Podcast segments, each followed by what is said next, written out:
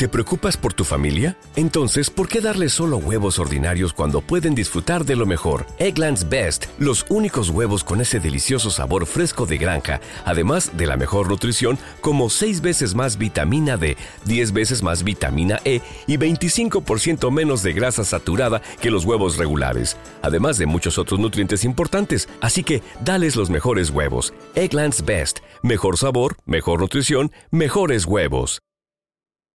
¿No se merece tu familia lo mejor? Entonces, ¿por qué no los mejores huevos? Ahora, Egglands Best están disponibles en deliciosas opciones. Huevos clásicos, de gallina libre de jaula y orgánicos de Egglands, que ofrecen un sabor más delicioso y fresco de granja que le encantará a tu familia. En comparación con los huevos ordinarios, Egglands Best contiene la mejor nutrición como 6 veces más vitamina D, 10 veces más vitamina E y el doble de omega 3 y B12. Solo Egglands Best. Mejor sabor, mejor nutrición, mejores huevos. Visita egglandsbest.com para más información. Les damos la bienvenida al podcast del CD Room. Hoy junto al K. Menendez y Victor Caicedo, les hablaremos del OK Computer de Radiohead. Empecemos.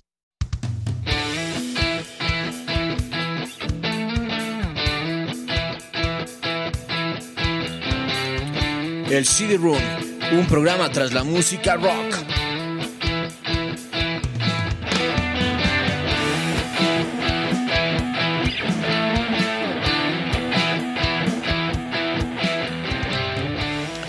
Hola con todos, mi nombre es Víctor Caicedo. Hola bicho, yo soy Kai Menéndez. Bienvenidos a un programa del CD Room. Hoy día con el OK Computer de los Radiohead. Te escucho un poco robótico hoy día, Cae. ¿Estás bien? Ah, sí, sí, bicho. Y eso debe ser porque ya estás metido en lo que va a ser este disco, el OK. Computer. Eso yo, eh, eh, como digo, hemos, hemos catalogado otros discos, super discos, mega discos. Este es un discazo. ¿Este qué vendría a ser, Cae? Este vendría a ser el disco de los discos, la mamá de los pollitos. No, diga. No, no, realmente este sí es un discazo también. Yo creo que los 90 tuvo sus buenos discos y este es uno de ellos. Eh, podremos hablar y hemos hablado de muchísimos discos. Y claro, bueno, mientras vayamos avanzando con este disco vamos viendo qué tan, qué tan bueno es y qué tanto aportó al rock en los 90, ¿no? De lo que es el, no, tal vez no tanto el grunge, sino el movimiento, el rock alternativo. Sí, tal el vez como el tal. último gran disco del rock alternativo de los noventas. Eh, estamos pensando que ya de ese éxito que tuvieron eh, los grupos comenzó a haber un decaimiento. Del grunge este más fue- que nada, ¿no? Sí, del grunge y de los grupos de, de- de rock alternativo, digamos, ¿no? Porque inclusive podríamos meter ahí a lo que es el Britpop. Ah, claro. ¿Sí? Entonces podría ser que esto también ya estaba también en su, en su, uh, en su, En su caída, declive. digamos, su declive, esa es la palabra. Entonces eh, aparece este OK Computer em, que también ya no venía a ser tan rock alternativo. Para Radiohead era su tercer disco. Sí, exacto. Bueno, los Radiohead venían de ya grabar el, el Pablo Honey, en, en- en el cual había el temazo ese que también que los, que, los hizo famosos como Creep, eh, el Divents, y bueno, ya vienen con este, con este disco en, el que se le escucha una banda con un sonido mucho más progresivo, futurista, un poco electrónico también. Y en sí, este, algo que ya les viene a dar un sonido característico para los Radiohead de aquí en adelante. Claro, ellos experimentando un poco más de lo que, de lo que hicieron en los discos anteriores. Em, como es un poco ya de costumbre, cuento aquí en mi mano con el disco. El OK Computer, tenemos la posibilidad una vez más de tener aquí el disco. Voy a ponerlo aquí en el Discman. Gracias a Víctor Caicedo. Gracias a Víctor Caicedo. Ah, este sí es mi disco, este sí es mío. Eh, y vamos a poner para que nos acompañe un poco con el fondo e ir conversando, charlando sobre este disco. Tenemos eh, eh, extenso material, creo, para conversar, así que comencemos, ¿no? Empecemos de una vez. Los miembros originales de Radiohead, que son los que están desde que se inició la banda, ¿no? Desde 1985. Es decir, ya tienen 36 años. Tenemos a Tom York en la guitarra, voz y piano. Johnny Greenwood en la guitarra principal, piano y otros instrumentos. Colin Greenwood en el bajo. Ed O'Brien en la guitarra y la segunda voz. Y Phil Selway en la batería. Sí, como em, por alguna extraña razón me gusta mencionar las edades de los músicos al momento de que grabaron, o bueno, del lanzamiento del disco más que nada. Tom York tenía 28 años, Johnny Wow. Greenwood, el más joven, el eh, eh, hermano de Colin, em, tenía 25 años. Ed O'Brien, 29 años, que es la segunda guitarra. En el bajo, Colin Greenwood, 27 años, como dije, el hermano mayor de los Greenwood. Y en la batería, Phil Segway, también de 29 Ahora, a ver, años. ¿cuántos años tenía Colin? Colin tenía 27 años. 27. ¿Y, y, y, y Johnny? 25. 25. Ah, dos añitos de Sí. Eh, entonces, bueno, era el, el más joven, ¿no? Pero me parece que eh, El Johnny... más feíto, Colin. Si tú quieres opinar al respecto.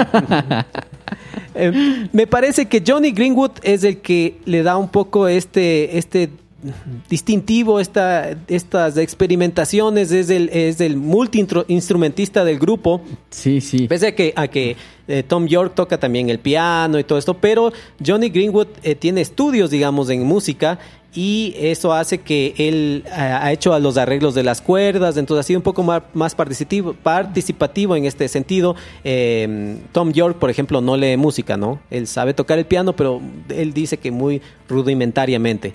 Pero en cambio, Johnny Greenwood sí tiene... Tiene muchos más conocimientos, toca muchos más instrumentos, incluido la viola, por ejemplo. Mm, interesantísimo. Sí, oye, pero Johnny también es el que le da un poquito esa, esa, esa imagen al grupo, ¿no? Has cachado siempre cuando tocan en vivo, él tiene una actitud súper, súper, súper chévere en, en- en el escenario, en los videos. Yo me acuerdo tanto en el video de Creep, el man salía así con su pelo y chachan, chachan. O sea, Sí, da- sí, o sea, tienen, tienen lo suyo, ¿no? Su Sí. personalidad. Eh, yo creo que Radiohead no sería para asociar con una banda muy alegre, digamos, ¿no? claro, Eh, no, no. no, es que, que como que transmi- transmitían mucha felicidad en sus discos, ¿no? Exacto. Entonces, inclusive ahorita estamos haciendo la grabación de este programa y no creo que se logre ir porque me parece que baja un poco. Estaba lloviendo. Entonces yo te decía, está propicio este clima para grabar eh, el este OK disco, ¿no? Computer de los Radiohead. Sí, oye, es que sí es.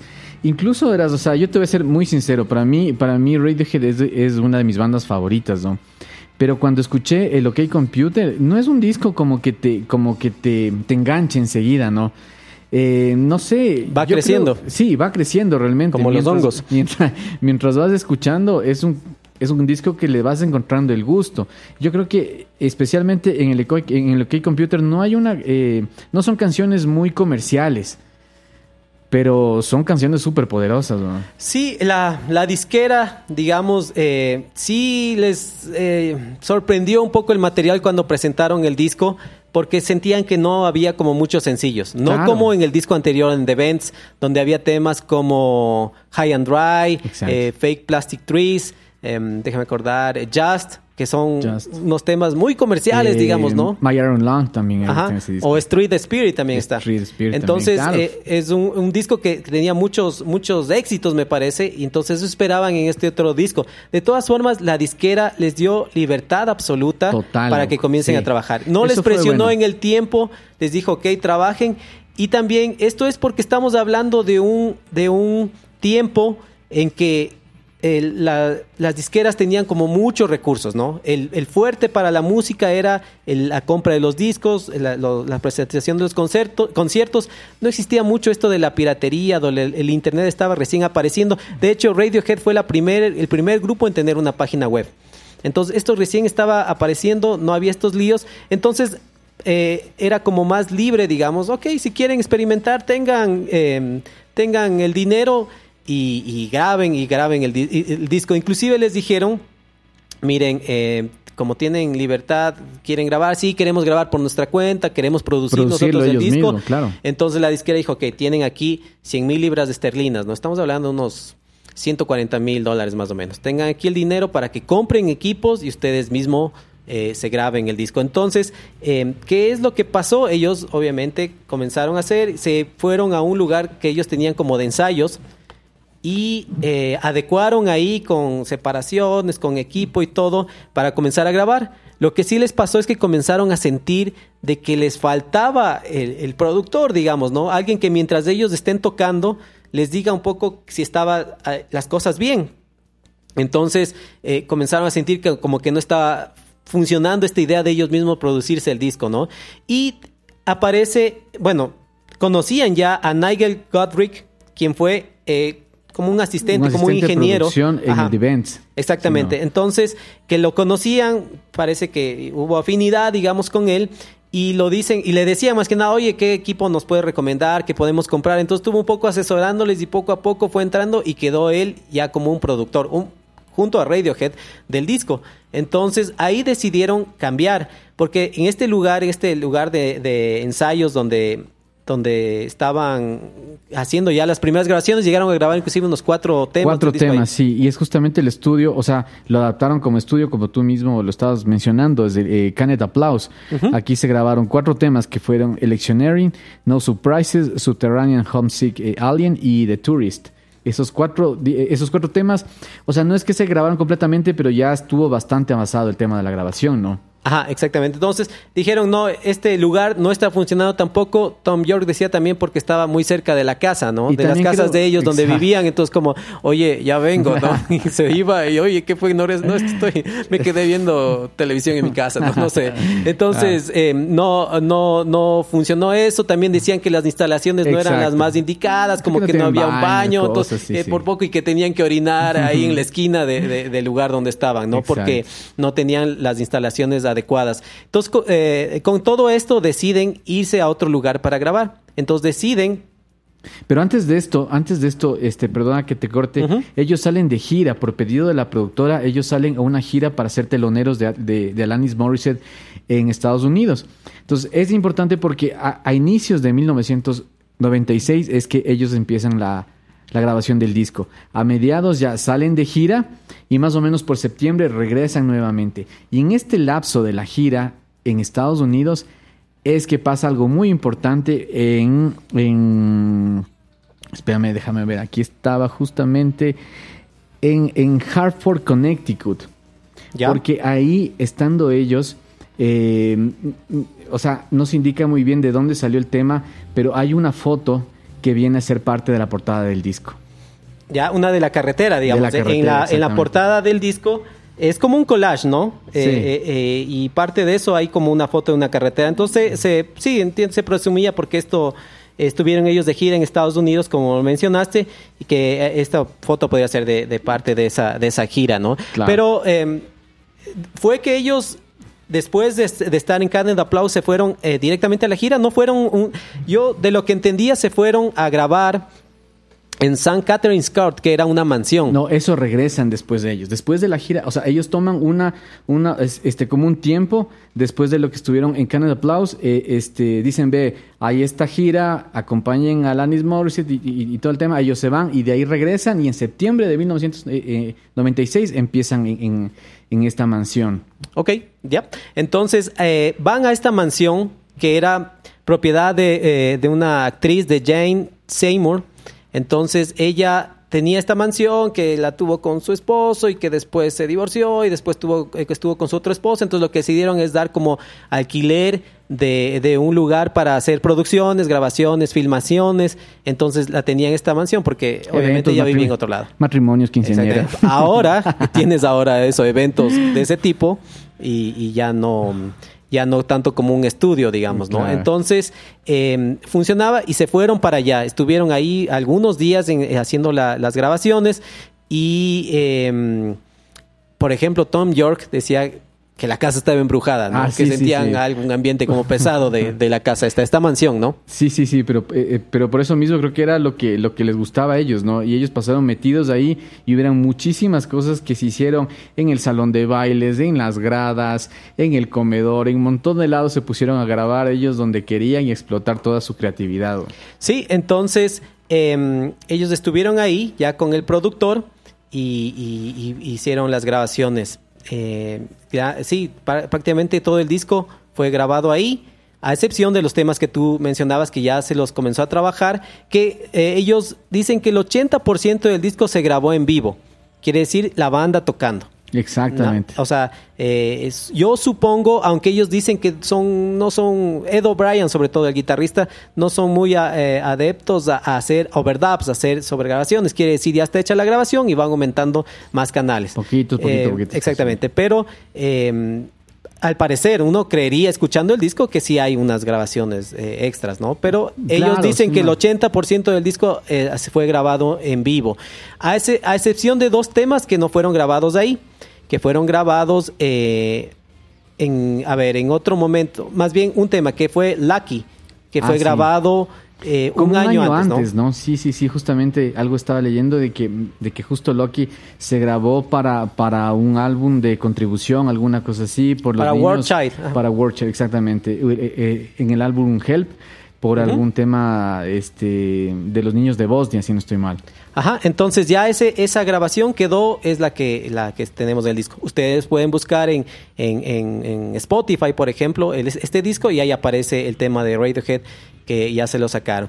Y también, que eso, si no estoy equivocado, fue en el 95.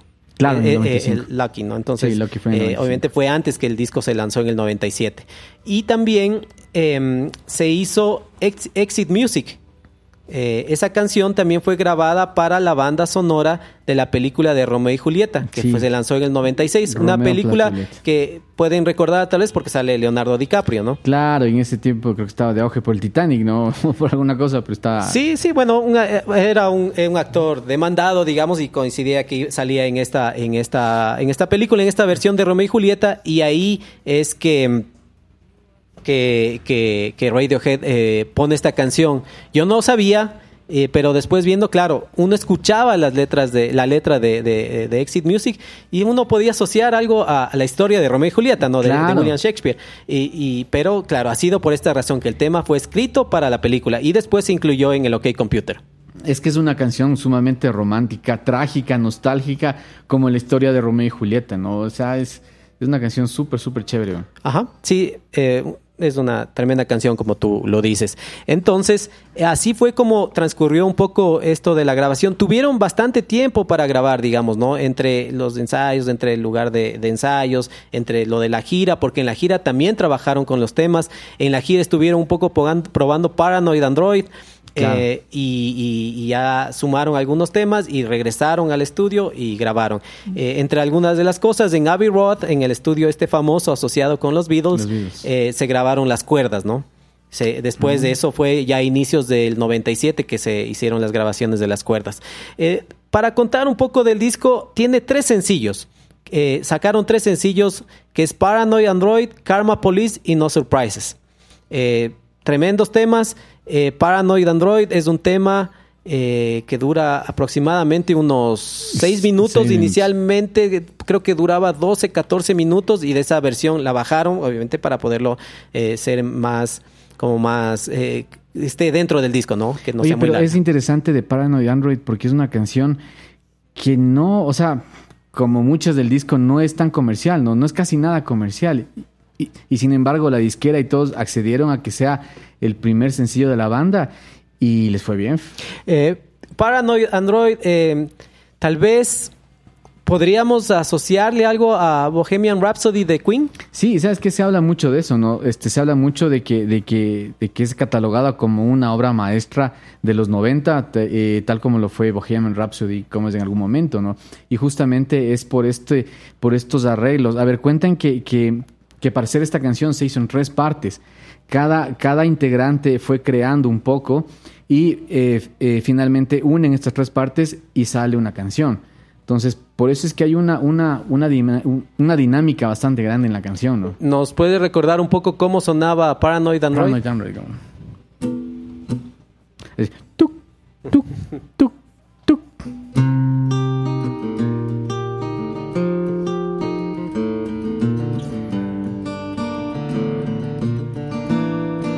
Este tema demandado para ser tocado en el colegio, que también era una audacia, ¿no? Querer sacar esto. Me acuerdo con un grupo que tenía, queríamos tocar este tema. Y, y claro, era porque uno estaba alucinando con las variaciones y las formas que tenía esa parte, esa parte coral que, que- que es en un intermedio del tema. Eso pues le, le- le- le quedaba, se volvía uno loco escuchando esto, Sí, ¿no? Esto que no, realmente. uno no, no está acostumbrado a escuchar esto, ¿no? Sí, sí, realmente es, es, es, es bastante peculiar esa parte y creo que es lo que más te llama la atención cuando escuchas esa canción, ¿no? Porque es una parte tan melódica, tan bonita, es, es bastante chévere. Tengo una, un, un segmento. em, tratamos de, de tener los, los canales aislados aquí en lo posible también para poder escuchar. Eh, quisiéramos escuchar el tema original, pero al ser esto un, un programa eh, que sale en el internet puede tener problemas de copyright. Por eso es, esa es la razón por la que nosotros no, no ponemos a que se Toda distingan claramente la música en el programa, ¿no? Entonces, pero tengo una versión un poco para que tengamos una idea de lo cómo sonaba esto y no es la mejor versión porque esto no es un canal eh, independiente, son canales independientes de la voz, sino es es por medio de un software tú puedes tratar de aislar los canales. Entonces, por eso es que va a sonar a los que han escuchado el tema les va a sonar un poco raro, pero sonaba algo así. A ver.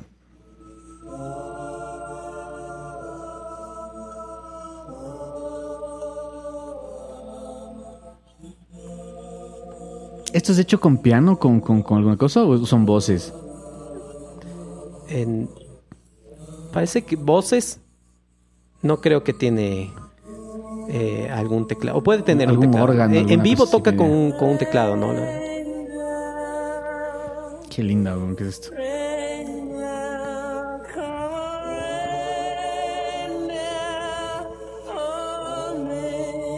esa voz de, de Tom York no Claro. que te atraviesa como una aguja y te va por toda la columna vertebral Exacto. Es que cacha que la dinámica que tiene esta canción es tan tan chévere que estás en el medio de una cosa tan tan brutal porque justo acaba el solo y empieza esta parte. Verás que el solo de esta canción es considerado uno de los mejores solos de la historia, ¿no? Y esta canción, como, como, como, como bien indicabas, como una, una obra maestra realmente de, de los 90, ¿no?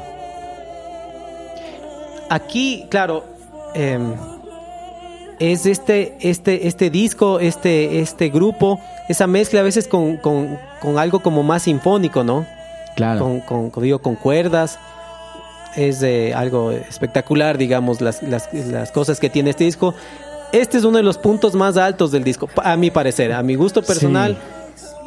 Es algo que no te lo esperabas, digamos. Claro, por supuesto, y es una canción súper bien hecha. Y es súper chévere porque esta canción tiene bastante historia, ¿no? Esta, este, esta canción, el nombre, Paranoid Android, sale de un personaje de una serie que se llama The Hitchhiker Guide to the Galaxy, que en español es la guía del autoespacio galáctico, donde Marvin eh, resulta ser un androide, un androide paranoico, entonces se llama Marvin the Paranoid Android, entonces de ahí sale el nombre. Resulta que em, en la gira, en, en la gira del, del Divents, eh, los Radiohead escuchaban mucho esta, esta serie. Un programa radial, ¿no? Un problema, exactamente, un programa radial donde estaban escuchando mucho de esto y desde ahí vienen algunas cosas justamente para el disco. Ajá, o sea, sí es un, un tema que, que ellos lo, lo que dicen es que lo trabajaron independientemente de las partes y después lo fueron juntando, ¿no? Claro. Eh, el tra- trabajaron y después lo pusieron en conjunto, digamos. Oye, De- y sabes que este, sabes que también hay, hay se hace mucha referencia a que, a que el título del disco, el OK Computer, sale también de esta serie, porque hay una parte en la cual este están en una nave, ¿no? o sea, esto es tipo historias tipo tipo Star Trek más o menos, ¿no? Están en están en una nave galáctica y dice que está, eh, eh, o sea, como parte de la, de la narrativa de la historia, están recibiendo un ataque pero terrible, ¿no? Entonces, eh, el presidente de la galaxia le dice, eh, dice, eh, como que ayúdanos a defendernos a la computadora. Y la computadora dice, eh, ya no puedo defender, o sea, es mucho el ataque. Y el presidente este, coge y dice, ok, computer, dame, dame el control total de todo, ¿no? Ajá. Entonces, eh, al final de esta historia, termina la humanidad salvándose y es como más o menos una referencia a tomar el control este, nuevamente de las máquinas, ¿no? Sí, sí, este, tiene estas historias. Aparte también tiene la del video. Eh, el video También. es de una serie eh, sueca que se llama Robin. Entonces, este, este video, o sea, estuvieron pensando a ver qué trabajamos, qué podemos hacer. Entonces, jun- juntan con el director del video y dicen, bueno, ok, que es, es Magnus Carlson, el director del video. Entonces él dice, bueno, a ver qué hacemos. Y lo que hacen es, él es el que tiene esta, esta serie sueca de, como de dibujos animados para adultos, que es de, de Robin con su amigo Benjamin, y son los personajes que vemos en el video. De hecho, ellos le dieron a él la versión del tema instrumental, con, con la, con la melodía, digamos, ¿no? Como hacía la melodía, para que no tenga eh, referencia de la, de la voz y haga algo como muy textual, digamos, muy, muy parecido a lo que dicen las letras. Entonces, por eso tal vez si uno ve, no encuentra a veces relación de lo que está pasando en el video con lo que está cantando. Claro. Entonces, eh, pero es puede ser esta razón, ¿no? Que él no tuvo acceso a la- lo que decía las letras cuando, cuando hizo el video, ¿no? Que es, eh, es un video interesante, no, no sé si es que puede decir que, que sea mucho de mi gusto, pero es un video Sí, como para sea, ver, ¿no? Sí, sí, un video para ver, un video que tal vez distinto, un poco distinto a lo que se estaba haciendo en esa época, ¿no? Y no es que ves a la banda tocando y toda la cosa. Eh, o sea, no como la típica figura de los rockstar, ¿no? Sino un video más, más narrativo, más un poquito más introspectivo, que tiene, tiene mensajes ocultos ahí, como que, como que la ambición de la política, por ahí aparece un político que se le ve muy claramente, porque al inicio del video, él, él- él es como parte de un senado, de la ONU, de alguna de estas cosas, eh, y luego como por el final, él termina como, como, como destruyéndose, cortándose los brazos, los pies, y finalmente como que renace nuevamente, ¿no? Es un video bastante conceptual. Sí, eso de, de, de Android, como decimos, un tema tremendo con unas variaciones, eh, unos estados de ánimos, digamos, distintos. Eh, sí, es un tema que, aunque es un poquito largo, vale la pena escucharlo. Sí, Eh, en su conjunto, o sea, realmente es un temazo, un temazo. Incluso, incluso la letra de esta, de esta, ¿cómo es? de esta canción se le ocurrió a Tom York una vez cuando estaba, cuenta él que estuvo en un bar de Los Ángeles y que un camarero estaba con una copa de vino llevándole a alguna, a alguna mesa y se le riega en el vestido de una de una dama. Entonces ella dice que arma un escándalo terrible y toda la cosa y eso le quedó también este marcado. Incluso hay una hay una frase en esta canción que dice, "La ambición te hace que te veas bastante fea, pataleando y chillando, pequeña cerdita de Gucci", porque el vestido resulta ser un vestido de Gucci, entonces ella empieza a armar el escándalo, ¿no? Entonces eso esa misma noche este Tom York escribe la letra de la canción. Sí, es un, es un tema con, con muchas historias a- atrás de, de él. Em, tenemos entre el otro sencillo también a Karma Police, ¿no? Exacto, Karma Police también otra canción sasa. Recuerdo que esa, esa canción era una de las típicas que nos encantaba tocar, ¿no?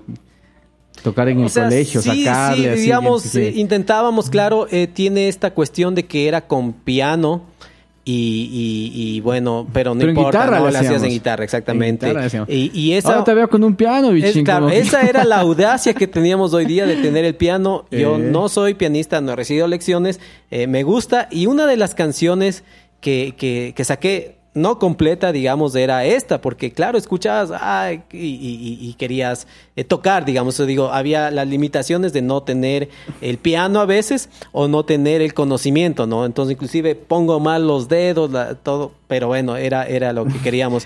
Y Sí, ahí sí, es, sí. O nos sea, lanzamos o nos ¿no? lanzamos a hacer un pedazo de Karma Dale, hagámosle, hagámosle. A ver Si sale mal, ya nada. No hay otra toma. Esto va de corrido. Esto va de una, loco. Si sale bien, si no sale también. Vamos a estar bueno, ahí vamos sin hacer mucho. Mucho alarde de, nuestra, de nuestras capacidades. Entonces, ver. eh, ver, tú- para tú- que tú- un poco se acuerden, recuerde, eh, ve- para que se acuerden los que, los que, de qué tema estamos tratando, ¿no? Eh, eh, igual a quienes pueden ver, se ve un poco, es del teclado grande, estoy algo incómodo aquí por la presencia del teclado, eh, pero se ve algo de, de lo que estoy pulsando los dedos. A ver, échale, échale, a ver qué tal sale ya. Un, dos, tres, va.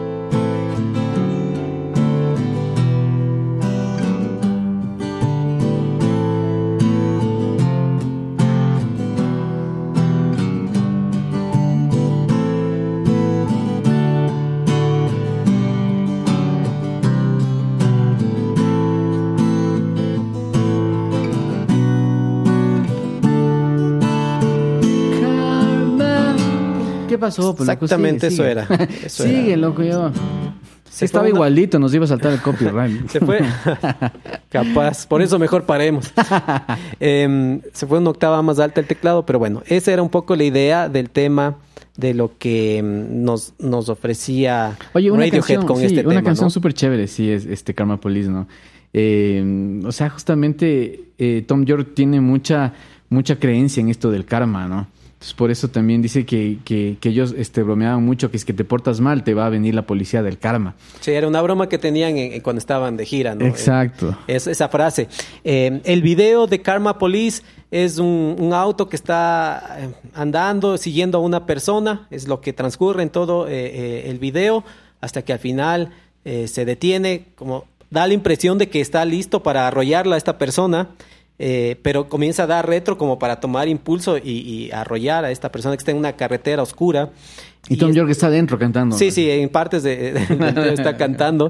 Y em, eh, eh, este tiene una fuga de gasolina, digamos, del carro. Entonces, al darse retro, esta persona se da cuenta de esto, saca un. Oportunamente ha tenido un- unos cerillos, unos fósforos de- en, el- en el pantalón, prende y el carro comienza a retroceder y, y no le alcanza, ¿no? Se prenden llamas y se acaba el video. Con el efecto ese que tiene al final un, un ruidito, un algo, ¿no? Una la guitarra. Claro. Oye, es interesante esta canción porque, porque tiene, tiene una progresión de acordes muy parecida a, a una canción de los Beatles. ¿Has escuchado tú una canción que se llama Sexy Sadie? No, no, no he escuchado. Es, es idéntica, lo que es súper es, es, es súper parecida a la Vale la pena escuchar, entonces, para poder ver. Sexy Sadie se llama Eh, la canción de los Beatles. Encontramos en este disco, ahora que mencionas eso, muchas eh, referencias, ¿no? Que, que tal vez por la cantidad no las hemos de mencionar, pero decir sí, de aquí sacaron esta idea, de este tema, de estos eh, inspiración. O sea, había algo de información de que ellos eh, lo, lo hicieron así, ¿no? Como tú lo mencionas en este caso de, de, de cosas que ciertas parecidas, ¿no? Que hemos visto eso, ta- esto también en otros discos, ¿no? Claro. De que este es el elemento que se parece el tema, de que está algo sonando. Entonces, sí, es, eh, eh, eso es común encontrar, ¿no? Que tengan su influencia de grupos que, que les gustan, ¿no? Sí, sí, sí, justamente. Otra canción y una de las canciones más, más hermosas que tiene este disco para mí es Let Down.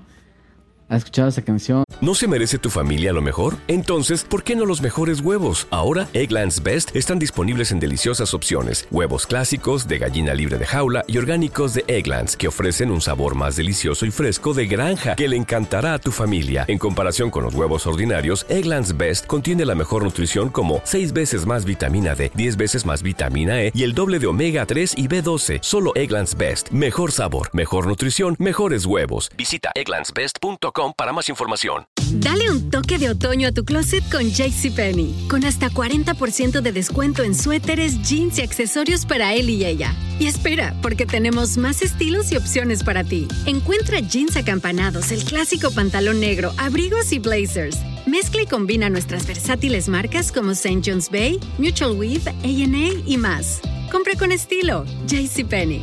Oferta válida hasta el 25 de octubre en selección de estilos. Aplican exclusiones. Detalles en la tienda jcp.com. Es que bestia, qué hermosa canción. para mí me parece Es la mejor tu, del es tu canción favorita del disco. Verás, yo tengo, yo tengo como que algunas canciones favoritas de este disco porque me gusta bastante. Que eh, yo creo que eh, Let Down, Paranoid Android, este Climbing of the Wall también es buenísima esa canción. Yo creo que entre esas tres son mis preferidas. ¿no? Pero esta, eh, Let Down, me encanta, me encanta De, a ver, si ya vamos a topar este tema antes de entrar al último sencillo del disco, porque el último sencillo no es mi tema favorito. Eh, eh, obviamente, Paranoid Android era el tema eh, destacado, ¿no? Eh, como dije, el que volaba la cabeza. Pero ah, para mí, Exit, Exit Music. Ah, Exit Music. Tremendo, tremendo tema. Sí, este tema, tú dijiste que en la mansión esta que grabaron, grabaron en distintas partes, decían que en una parte de unas escaleras que era como paredes de piedra, esto por el tamaño y por el tipo de material de piedra, lo que hace es que el sonido sea más reverberante.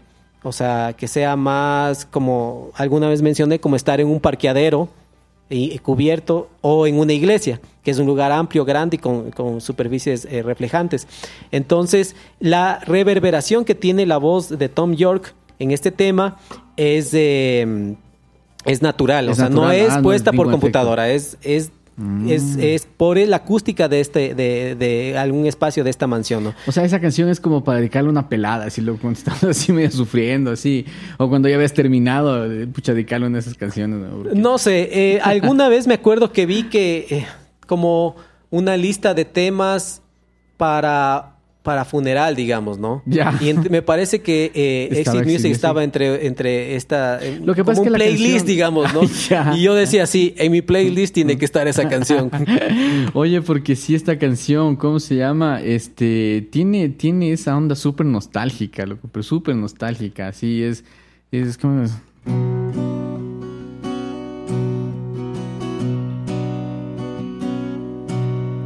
Güey. Exactamente. Bastante eso. reverb ahí ayuda. Eh, sí, y este tema tiene, tú preguntabas si es que en la parte de, de, de este, esta parte como coral de, de Paranoid Android era con algún otro instrumento, me da la impresión que tiene un. Ya. Que el, el melotron es un instrumento que, que es como un teclado que tiene por cintas las tiene por cintas la, la- la- lo que va a samplear, o sea, son- es como un sampleado, quiere decir que coge, eh, a ver, como es sonidos ya pregrabados y los tienes en una, cada uno en una tecla. Entonces, como esto es una cinta que va girando, cada vez que tú tocas la tecla en distintos momentos, eh, suena distinto. Eh, y, pero le da un sonido súper peculiar.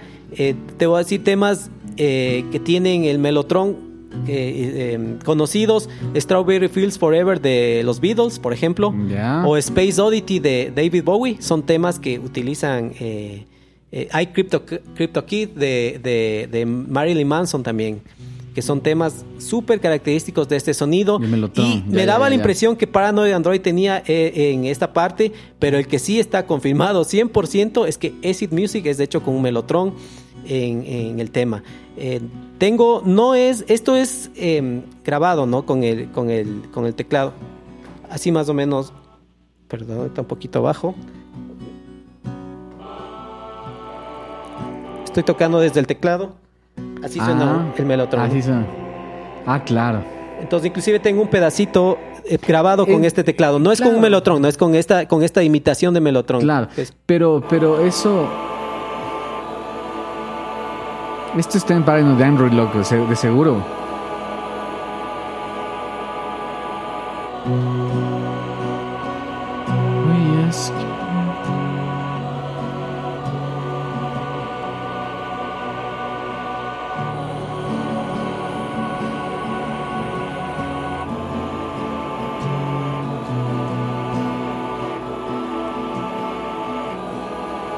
Qué chévere,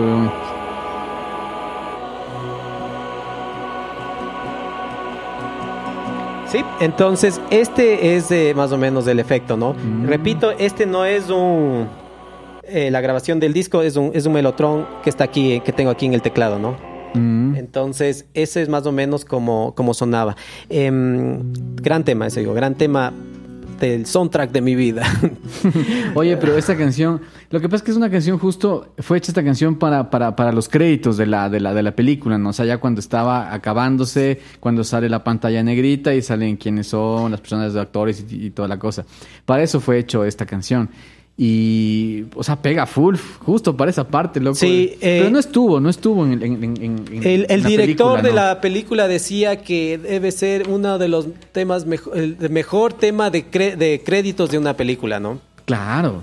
Y este tema em, no está en el... eh, los las películas se acompañan por discos con las bandas sonoras. Este tema no está ahí por pedido de Radiohead de que no esté. Tiene otro tema, que no, e- pero no este. Pero este suena, digamos, al final de la película y nada más en la parte de los créditos, ¿no? Eh, pero... ah, sí suena, sí está. Sí, sí, o sea, su- suena como tú dices, cuando se acaba la película y salen Claro. los créditos, suena esta Claro, canción. porque fue hecho para eso, por eso te decía. Exactamente, pero yo pensé pero que no estaba. no en aparece en el disco Ay, ya, ya, ya. y no aparece obviamente en ningún otro otro momento de la película. Mm, pero sí si es aparece en la película. eres fan de Leonardo DiCaprio, te invito a que veas la película. No la he visto yo y ¿No si es que la ves me cuentas. Sí, sí, yo la vi alguna vez. No me gustó mucho realmente. Pero, o sea, me parece mejor la tradicional película de Romeo y Julieta o la del, o, o la versión del Chavo del Ocho que tenés muy buena. Ya, entonces eso teníamos. El último eh, sencillo es No Surprises. Un tema también chévere que se acompaña por un video sencillo en que está Tom York en una como puesto como un, casco de, de- de astronauta, algo así, y que se llena de agua, ¿no? Exacto. Entonces, este tema, eh, pues él, él lo, lo grabaron un poco ralentizando para que él no pase mucho tiempo metido en el agua. Y una toma bastante larga en que él está dentro del agua, ¿no? Y, pero es bastante sencillo, es un tema chévere, ¿no? Sí, es una, eh, o sea, es una canción súper chévere y, y- y como hemos hablado en algún momento, la dinámica que tienen los discos es bastante bacana, ¿no? Y justamente esta de aquí, este No Surprises, viene, viene después de una, de una de las canciones más tétricas que me parece que tiene el disco, que es Climbing of the Walls, que es una de mis favoritas también, porque tiene una onda súper, súper sombría esa, como es esa canción. Y, y viene No Surprises como una canción de cuna, o sea, es una canción de bebés, loco. O sea, para serte sincero, yo recuerdo que en algún momento a mi hijo, el segundo, yo le ponía esa, esas canciones cuando estaba en la cuna, así, porque es una canción súper bonita, melódicamente es muy bonita. Sí, eh, tiene este sonido, este glockenspiel, este instrumento que le da este, este sonido, como tú dices, es como este... Que es un como poco- una marimba. Sí, es un instrumento de, de- como de, de teclas que se toca con, con baqueta, digamos, ¿no? No sé si el nombre correcto es baqueta, pero se toca y, se golpea. Es una canción bien bonita, weón. O sea, para mí me parece esta como que... eh, eh, esta Aquí canción le, mucho aquí le más tengo comercial. también un poco.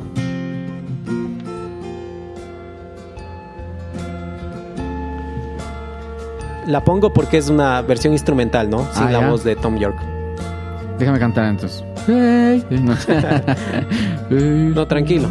Oye, pero, eh, pero, o sea, las letras que tiene en general todo el disco, no hemos topado mucho nosotros del tema de las letras porque siempre es como que bastante ambiguo a veces hablar de las letras, ¿no? Tal vez es una cosa lo que te quiere decir el, el autor y otra cosa lo que, lo que uno interpreta, ¿no? Pero, por ejemplo, en este, en este disco sí hay muchas referencias a muchas cosas, a, a la vida cotidiana. Por ejemplo, este de aquí incluso este, te habla de todo lo que haces en tu vida.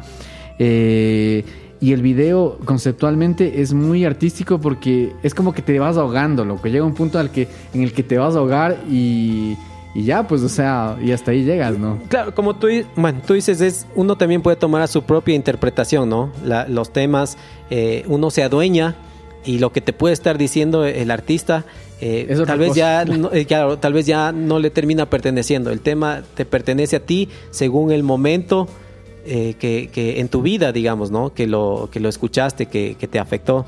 Entonces sí, sí es algo. Y ya que te pongo una versión instrumental, este no, ya hemos topado la parte de los sencillos. Me parece que Lucky, Lucky se hizo como un sencillo solo para Francia, pero Sí. no hubo video, no. Pero eh, eso, quiero que escuches esta parte instrumental eh, de, de este tema, ¿no? Es este yo-yo.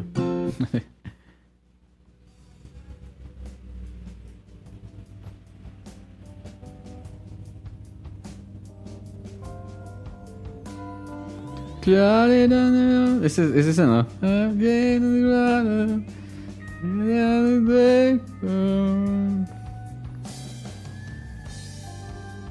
Pero escucha los arreglos, la- las, las guitarras, los, los teclados.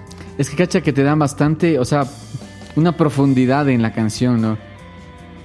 Todos esos, esos detalles que le meten con las guitarras, ¿no? Con, O sea, hay, hay algunas. Yo estaba escuchando que este, que, que este productor Nigel Godrich le, le gustaba este gra- eh, grabar bastante por, por capas, puede ser.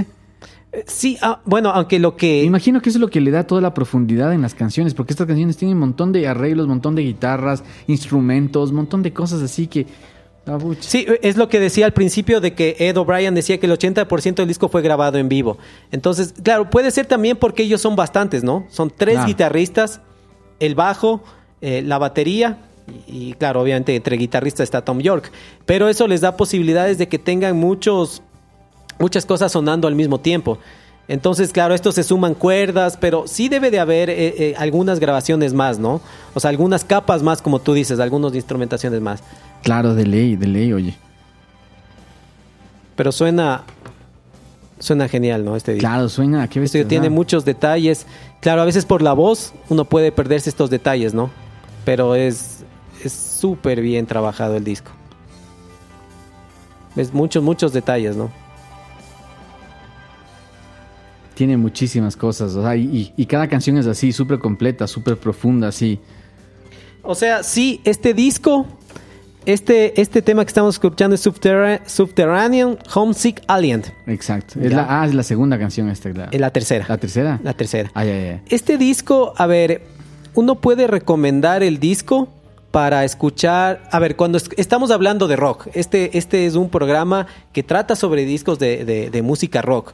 Entonces uno puede decir, ok, puedes escuchar, eh, vamos a hablar temas, discos que hemos tratado, el Ten de Pearl Jam, el Nevermind de Nirvana, y puedes escuchar mientras lavas los platos, mientras barres, mientras estás haciendo abdominales, digamos. Este disco no es así. O No, sea, no, este, no. este disco no, no es para eso, no es que tú vas a ponerte a hacer estas cosas, sino que es para, para tal vez sentarte a escuchar.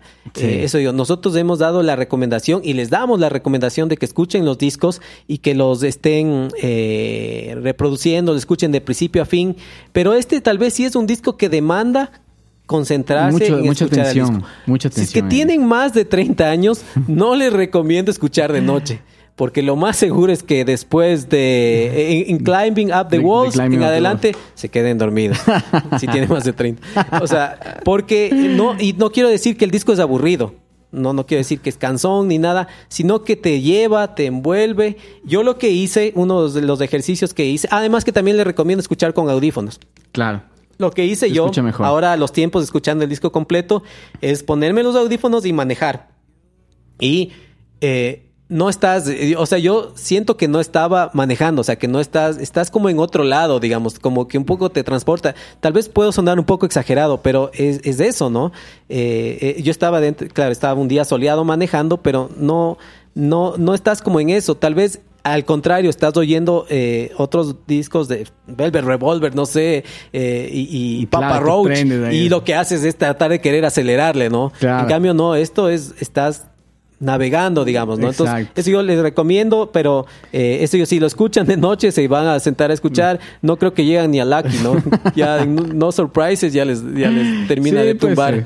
Oye, pero eso, eso que dices tú es, es bastante interesante, ¿no? Y yo me sentí bastante identificado un poquito leyendo eh, la historia de las canciones, por ejemplo, esta canción, este Let Down, trata mucho sobre eso, ¿no? En, palabras mismas de, Tom York, él dice que se trata de esto de, de- de cuando vas en, el tránsito, en algún, en algún medio de transporte, y tú vas pasando y, o sea, hay muchas cosas que están pasando afuera y no te llegan a ti, ¿no? Yo me sentí, o sea, yo me he sentido bastante identificado con eso porque, porque en algún momento yo sí estaba así, ¿no?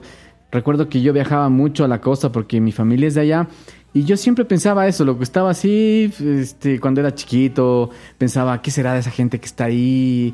Eh, ¿Qué comerán? Pucha, ¿quiénes serán sus papás? ¿Qué estarán haciendo? ¿De qué viven? Cosas así, ¿no? Y es justamente lo que trata esa canción.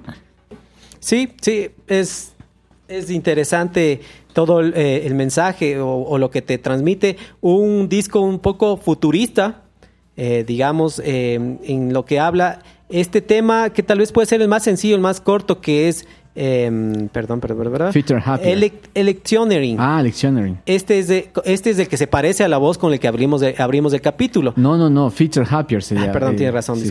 Sí. es que, ¿sabes qué? Lo que pasa es que Filter Happy se ve en letra pequeña aquí en el disco. Casi, Ah. casi no se le ve. Por eso mi error, perdón. Claro. Pero este Happier. tema, este tema fue puesto eh, como nosotros hicimos, para nosotros poder generar este sonido ahorita para abrir el capítulo, es por medio como de un dictado que hace el computador. Tú pones el texto y el computador habla, digamos, ¿no?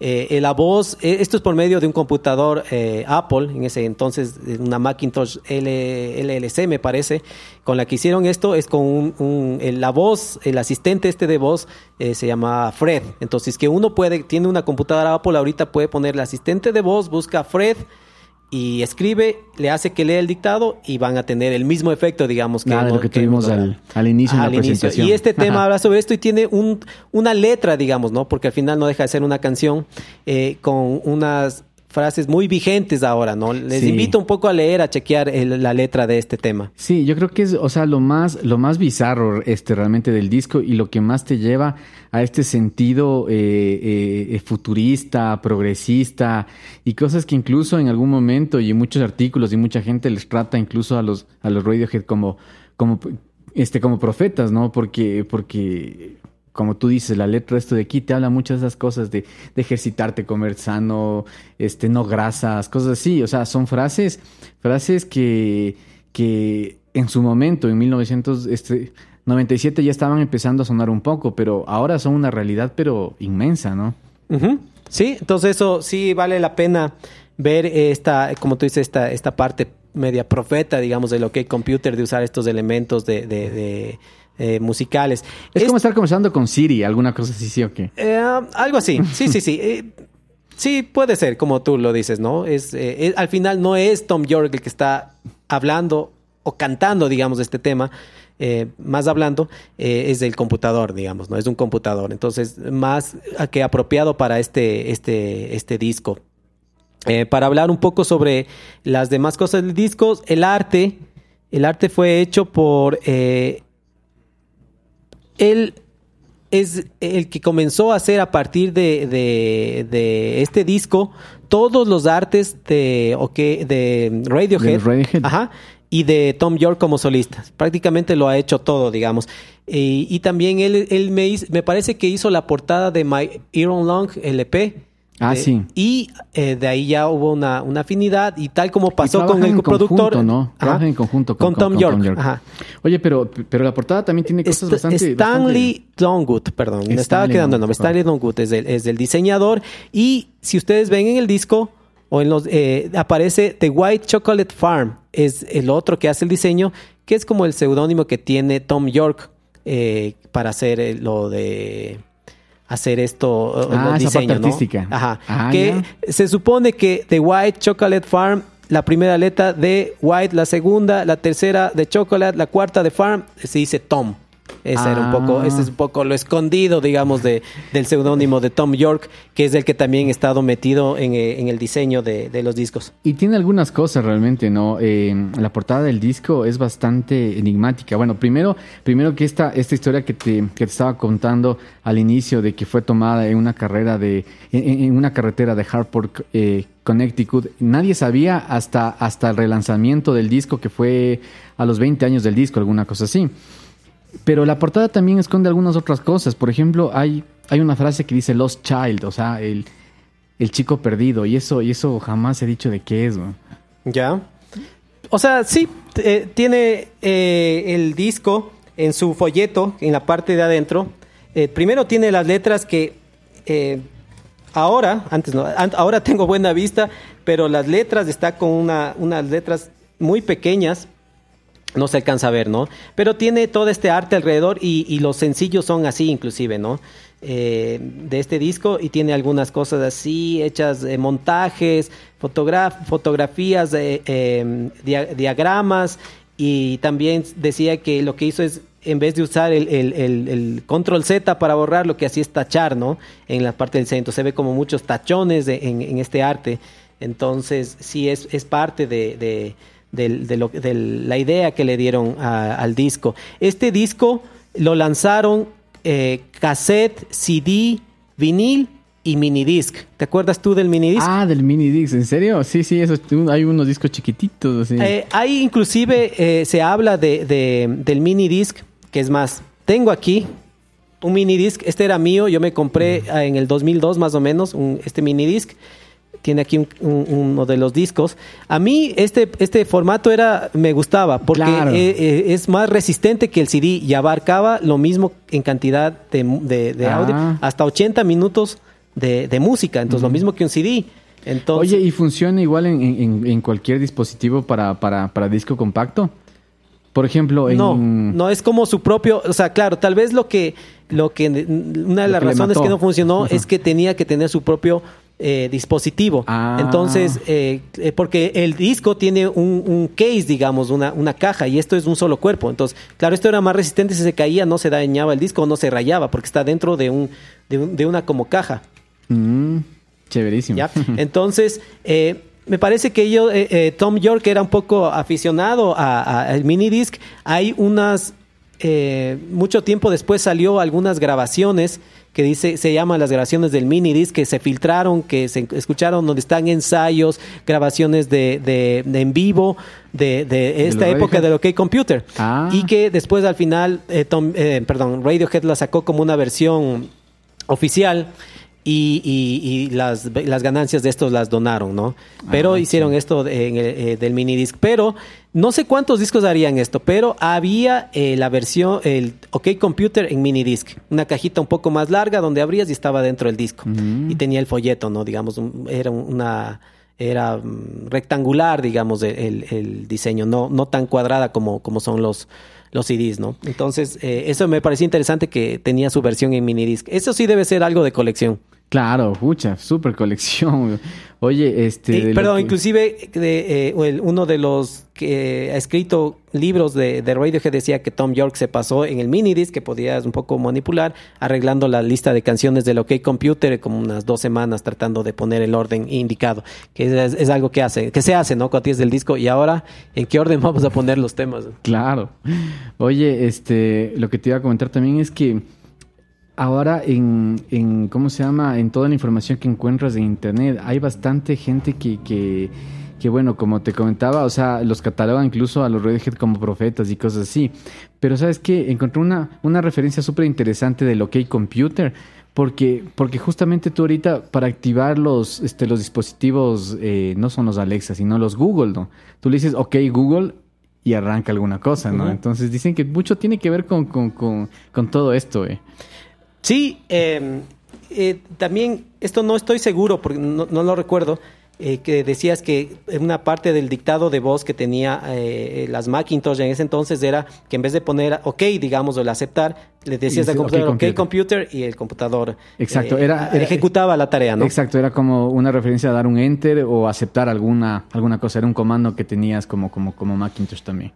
Sí, este, como decimos, un disco que vale la pena. eh, ya les hemos dado un poco las recomendaciones para escucharlo, eh, disfrutarlo tal vez más con audífonos, eh, para poder un poco eh, ver esos detalles que, que ellos los, los han puesto en todos los temas.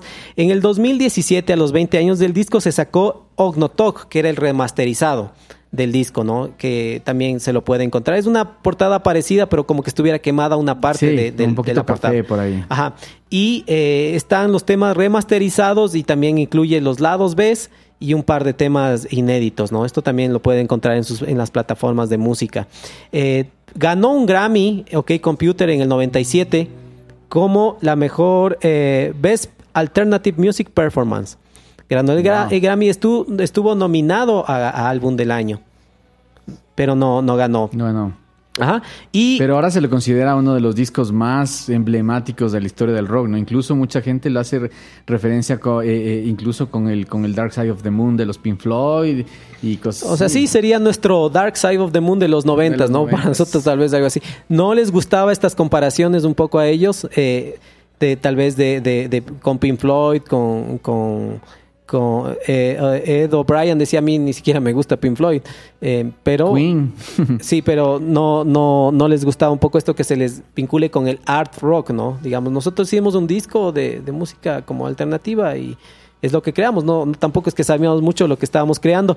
Si en el estudio estábamos como un poco alargando la situación para que no, no como no salir porque estaban un poco temerosos de ellos, digamos, de, de lo que estaban, Claro, o sea, estaban creando, ¿no? Y Lógico. Incluso, incluso, este, yo escuché una, una, una entrevista a Johnny Greenwood que él decía que Parano de Android fue una canción que nació como, como una broma, ¿no? Así, ah, ve, pasa tu tema, veamos este, el otro tema, juntemos y a ver qué sale, ¿no? Pero no era algo muy en serio. Y luego, claro, o sea, ya cuando quedó armada, incluso les tomó a ellos como un año y medio aprender a tocarla en vivo esa canción. ¿Así? Sí. Um, ¿Será? Entonces no nos hubiéramos podido nunca nosotros si a ellos les costó tanto. No hubiéramos sacado nunca. Es que uno, uno ahorita ya como que interioriza las canciones, ¿no? Pero, pero bueno, yo no recuerdo cuál fue mi impresión al haber escuchado la primera vez. Y es, sería bastante interesante como tal vez poder olvidarte completamente de una canción y volverla a escuchar como, o sea, de cero, de nada. ¿Y cuál, la- este, cuál sería como que la reacción que tienes ante eso, no? Por lo menos una canción como Paranoid Android que es considerada tan grande ahora. Entonces, este gran disco, este disco también se encuentra en el Registro Nacional de Grabaciones de la Biblioteca del Congreso de Estados la que Unidos. hablábamos anteriormente. De lo que hablamos, que está el Nevermind, que está Metallica, que está U2, que está los Beatles. Eh, en estos grandes grupos también se encuentra esto como un registro de a la posteridad, ¿no? Como algo digno de escucharse aunque no sean, a futuro. aunque no sean ellos este, estadounidenses, ¿no? Así es, ¿no? Este, este registro que guardan los, los eh, el, el Congreso de Estados Unidos no se restringe solo a músicos eh, estadounidenses, digamos, porque inclusive eh, están, digamos, eh, no necesariamente de origen, aunque estadounidenses, pero no de origen directamente, sino, por ejemplo, hay, hay discos de Selena, Santana, Mm. porque también es parte de la cultura de, de Estados Unidos, ¿no? la- los latinos. Sí, eso, eh, decir que es un gran disco. Tom York, como dije, una gran voz, un gran, un gran cantante. Si quieren, les hago oír un pedacito aquí de su voz.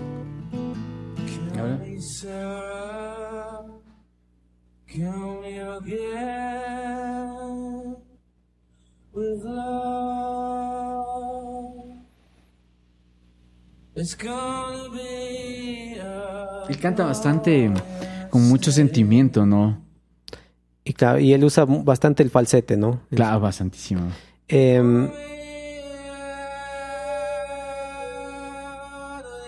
me parece que esta, esta toma no es la, la- la- la propia que sale en el disco, ¿no? Me parece que es de alguna otra toma, pero es la que, una de la, eh, el material que lo conseguí para que escuchemos, no más que nada para que tengamos un poco la idea del, de, De cómo suena de la solo voz de la voz de Tom. York.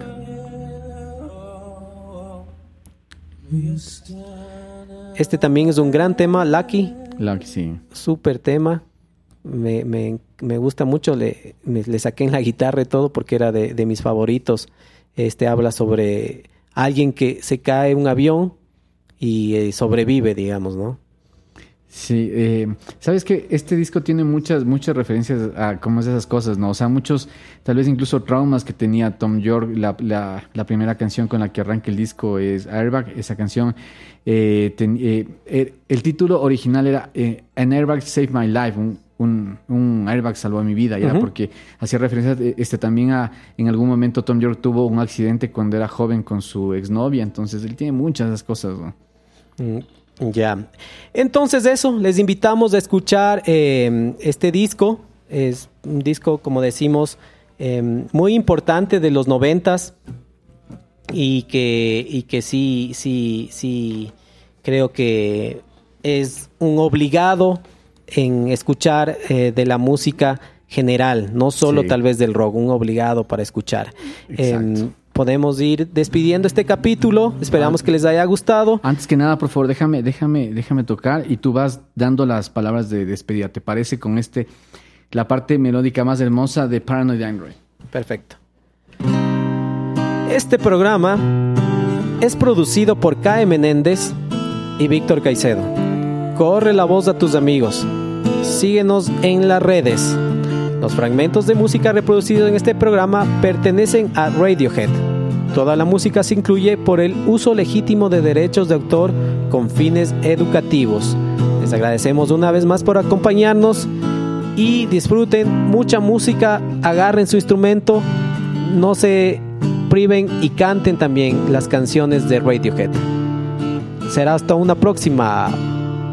Adiós.